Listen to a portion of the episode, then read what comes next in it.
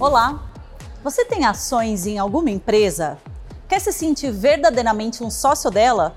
O Minuto B3 mostra o passo a passo para acompanhar de perto as decisões tomadas pelas companhias. Todos os investidores com ações ordinárias ou preferenciais podem participar de assembleias de acionistas, realizadas pelas companhias abertas, mas só os que têm ações ordinárias, ou seja, com o final ON, podem votar. As reuniões podem tratar de assuntos como distribuição de dividendos, fusão e aquisição, além da eleição de administradores e membros do Conselho Fiscal. A assembleia pode ser presencial, virtual ou híbrida, e existem dois tipos: Assembleia Geral Ordinária, realizada uma vez por ano, e Assembleia Geral Extraordinária, convocada quando surge um tema emergencial. O acionista pode participar preenchendo e enviando o boletim de voto à distância ou via plataforma digital. A companhia aberta tem a obrigação de divulgar a convocação das assembleias